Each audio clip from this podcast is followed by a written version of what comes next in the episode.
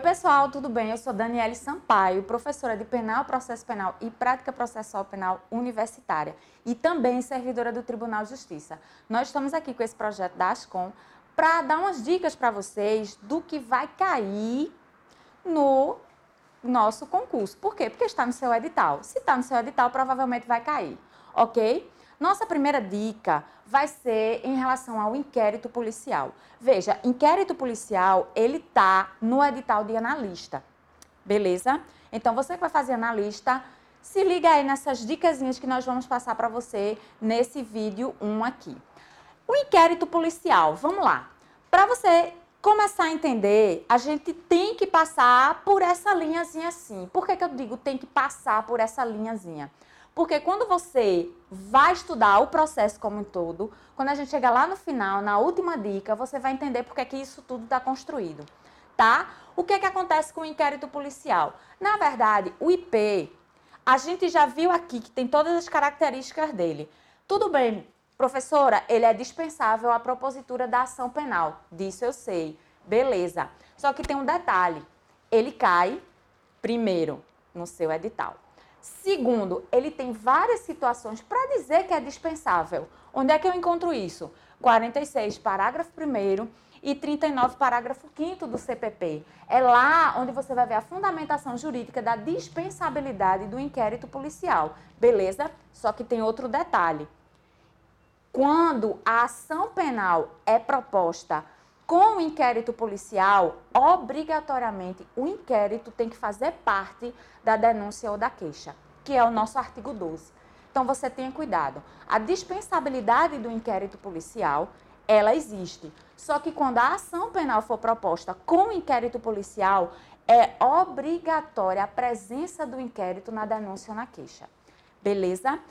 Você está vendo aqui que a discricionariedade, concordo com você plenamente, só que a discricionariedade é o quê? É do delegado.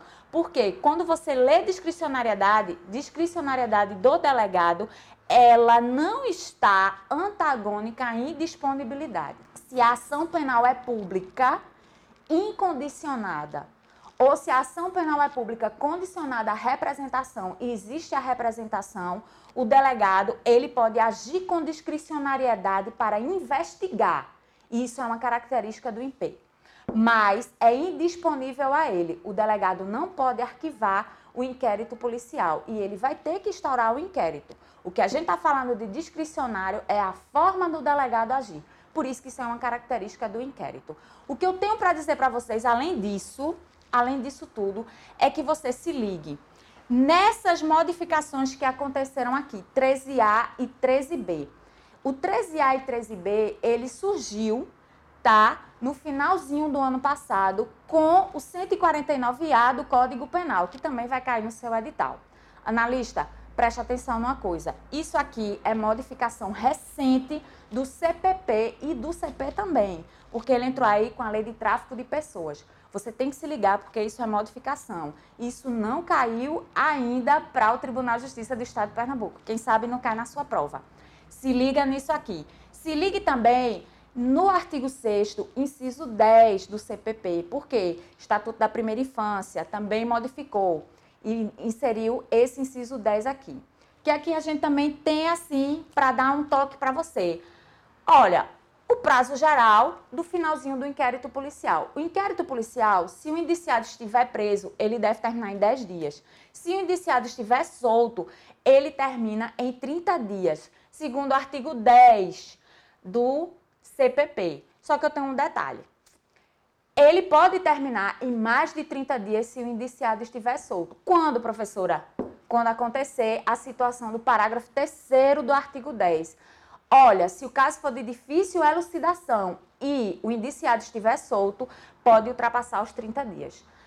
Galera, dá uma lidazinha nisso, tá? Estuda aquela base que eu sei que você já tem e aguarda o nosso próximo take para quê? Para você estudar, você passar e vir para aqui para o Tribunal de Justiça ser meu colega.